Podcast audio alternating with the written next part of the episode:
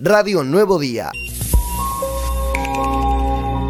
La verdad, yo lo que manifesté, eh, es cierto, en algún medio es, eh, me preguntaban por qué esa caída de tres puntos respecto a las PASO, y yo hacía un análisis donde prácticamente gran parte de esa caída estuvo en, caída por decirlo de alguna manera, o sea, esa pérdida de, algunos votos con respecto a las PASO se dio en zona norte de la provincia. Yo lo que manifestaba es que al haber eh, en el caso del espacio político nuestro, donde utilizó la PASO como una interna abierta, como lo que es el único sector que la utilizó, obviamente por el sistema DON y la forma de elección de la gente, nuestro, nuestra lista perdió en, la elección general esa federalización que, tiene, que trata uno de, de hacer en la constitución de las listas. Si nos encontramos con tres candidatos de la capital de la provincia y perdimos tal vez la representatividad en zona norte, zona centro de la provincia, entonces eso hizo o en algún aspecto nos pudo haber debilitado. Eh, de todas formas, me parece que nosotros estamos muy contentos con el resultado obtenido. Eh, acá, más allá del análisis que pueda hacer, más que nada justificatorio de parte de otros sectores políticos, diciendo eh, ganaron pero perdieron. la verdad que nosotros sentimos un, respaldo de la, de la comunidad eh, muy, pero muy importante, y en el cual obviamente también tenemos que hacer las distintas lecturas de acuerdo a este resultado. Eh, digamos, no nos creemos los dueños de la verdad, eh, ni los grandes ganadores, sí que tuvimos un, resultado que nos beneficia, que nos potencia pensando en la elección del 2023, pero de acá en más obviamente tenemos que hacer las distintas autocríticas y los distintos análisis dentro de, internamente desde los sectores que integran este sector político.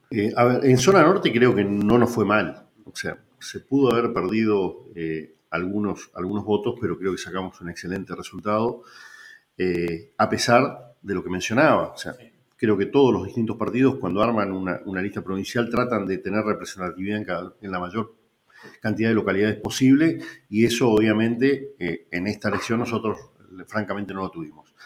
La cuenca para nosotros es un, lado, un lugar donde, donde hay que trabajarlo, donde hay que trabajarlo mucho, hay que revertir.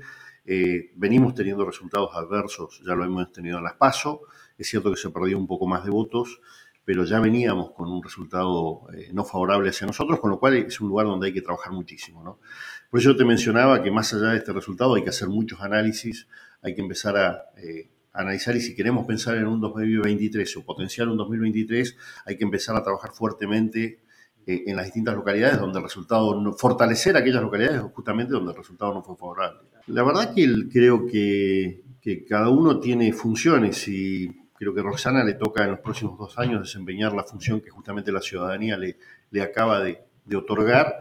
En el caso mío tengo dos años de gestión como intendente de mi pueblo, que es una, algo que realmente es un compromiso, eh, creo, muy fuerte y el cual sinceramente me, me, llena de, alegría y me enorgullece, porque creo que ser intendente en la localidad donde, donde naciste es una de las cosas más lindas que te pueden ocurrir.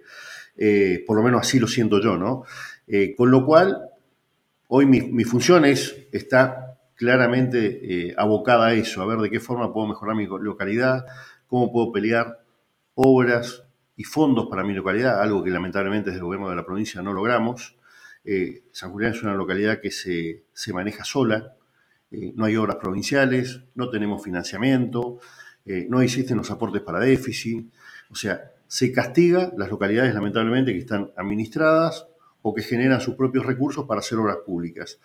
Eh, irrisoriamente, nosotros mirábamos un presupuesto provincial donde tenían destinados 35 millones de pesos en el año 2021 para Puerto San Julián. En ese mismo contexto, nosotros, un municipio chico de 18.000 habitantes, dispusimos en obra pública 350 millones en lo que va del año. La verdad, estar ajenos. Creo que esto es las cuestiones y, cuando uno analiza cómo vota la gente y qué análisis hace, es justamente esto.